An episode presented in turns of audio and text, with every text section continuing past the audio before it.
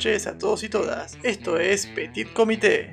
Hoy es viernes con B de virus, así que vamos a hablar de algunos temas relacionados con este bendito SARS coronavirus 2, la COVID-19, la pandemia que causó. En el programa de hoy voy a comentar principalmente la importancia del uso de la máscara, ¿no? De los protectores vocales, ¿sí? la máscara facial que cubra nariz, boca y mentón, y el impacto que tiene esta medida de protección tan sencilla en aplanar la curva. Acá voy a hacer una pequeña salvedad. Cuando se dice que se está llegando al pico de contagios o que se va a aplanar la curva, ustedes tienen que pensar que esta no es una curva con forma de campana, ¿no?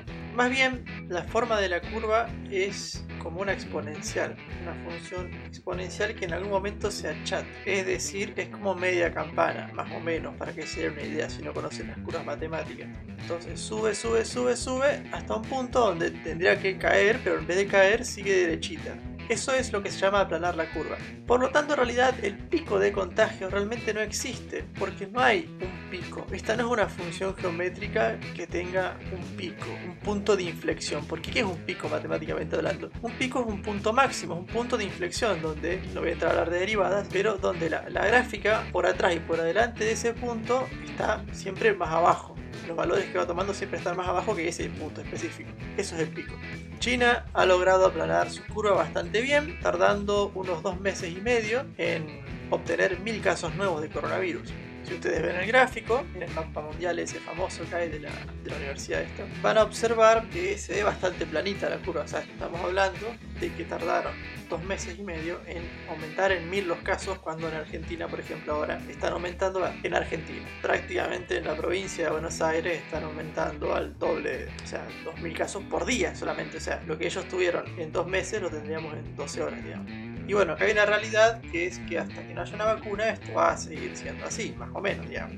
Pero bueno, habiendo aclarado este punto de qué es aplanar la curva, lo que es el pico de contagios, o sea, nunca vamos a saber cuando lleguemos al pico porque no existe el pico. Entonces, bueno, moviéndonos a lo que importa del tema de hoy, al no existir una vacuna, lo que se tiene que priorizar es disminuir el R0 del virus, es decir, más o menos la tasa de contagio que tiene, la capacidad de infección que tiene, ¿no? Como ya mencioné en otros programas anteriores, el R0 estaba alrededor de 2,5, 3, llegó a un máximo de 3,7 aproximadamente, y este número nos está diciendo potencialmente cuánta gente puede infectar un infectado de coronavirus.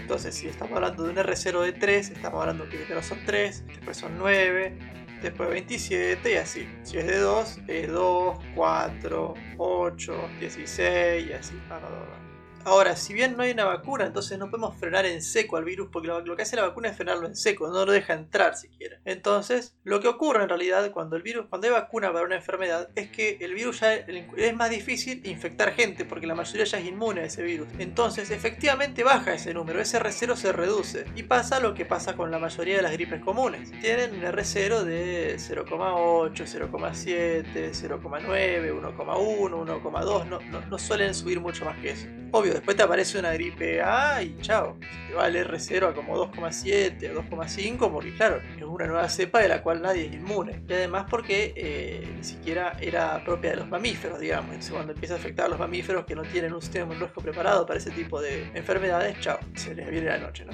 La otra forma de frenar el virus sería con medida de prevención. Si hacemos que eh, sea difícil transmitirlo, o sea, que haya poca gente infectada, si tenemos pocos infectados, eventualmente este R0 va a disminuir, porque si bien no hay muchos inmunes, tampoco hay muchos portadores. Entonces la infectividad baja de forma significativa. Lo que el estudio este que voy a comentar ahora dice es que si el 70% de las personas que habitan un país o región determinada utilizaran el tapabocas, digamos. Y además de eso, se realizara el nexo epidemiológico de esas personas infectadas con un 60% de eficacia, es decir, que de 10 infectados a 6 les averiguo todo. De esos 6 conozco con total exactitud con quién estuvieron y en dónde. Solamente con esa información y con esa medida de prevención, yo sería capaz de aplanar la curva, escuchen bien, en 4 días. En 4 días.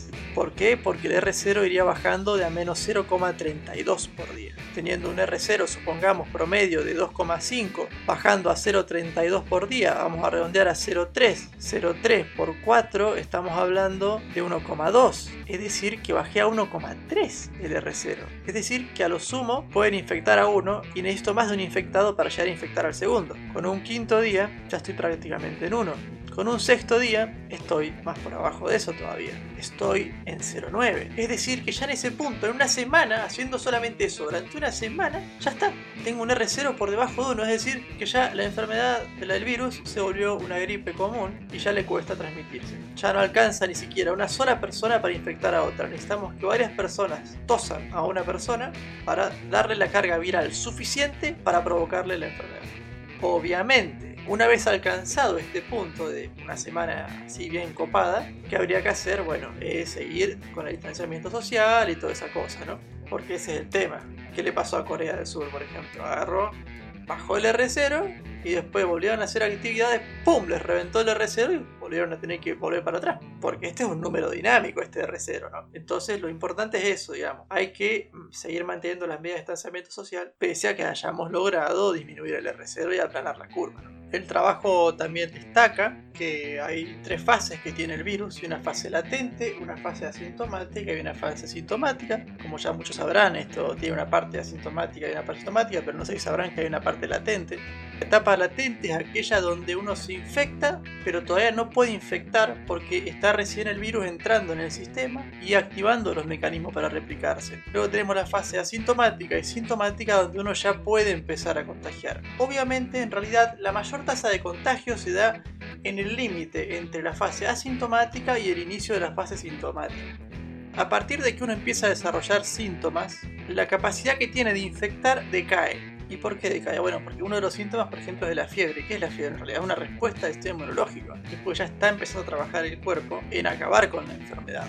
Entonces, por eso va decayendo luego de que uno empiece a tener síntomas, porque los síntomas son una consecuencia de que ya está actuando el sistema inmunológico. Entonces, ¿qué es lo que proponen estas personas? Esto de este paper, que cabe destacar que fue publicado en abril, el 2 de abril, digamos. O sea que realmente haber seguido esta recomendación hubiera estado bueno en ese momento para hoy ya estar hablando de otras cosas, ¿no? Sin embargo, quiero destacar de que Argentina en ese momento estaba más o menos siguiendo lo, lo mismo que estos tipos iban recomendando.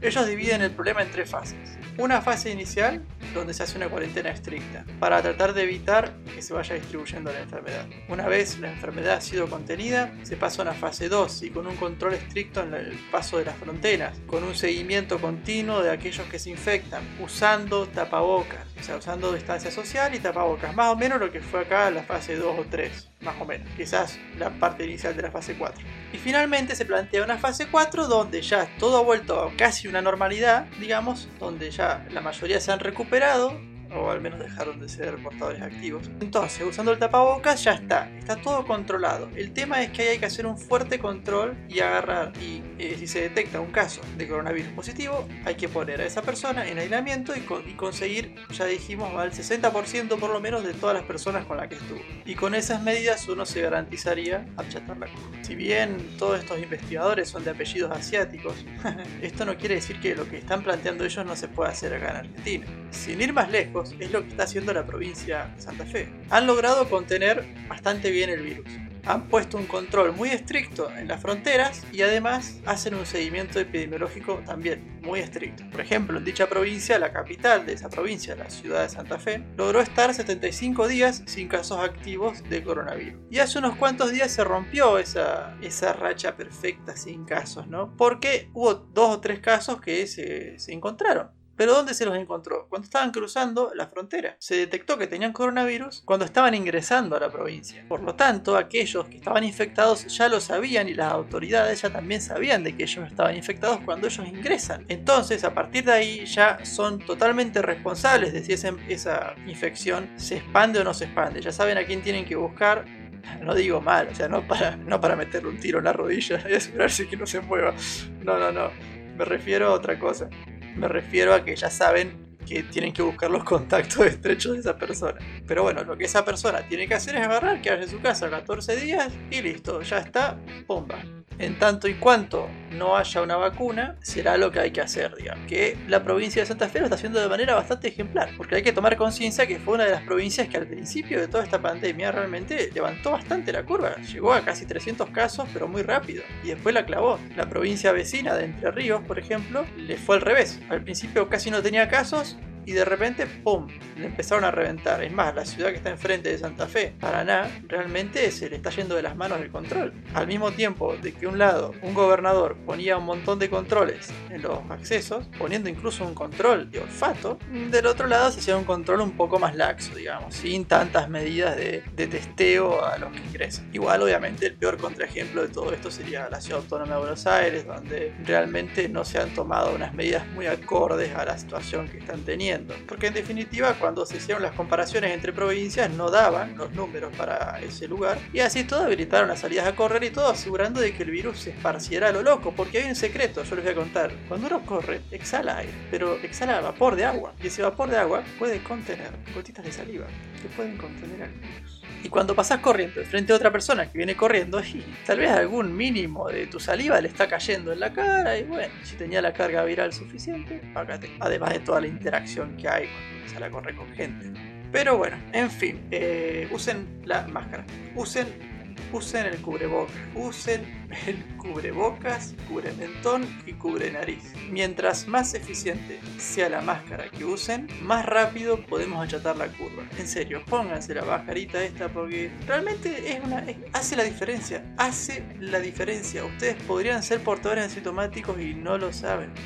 ¿Portadores o portadoras? De acá, acá no hay distinción, ¿eh? acá cualquiera.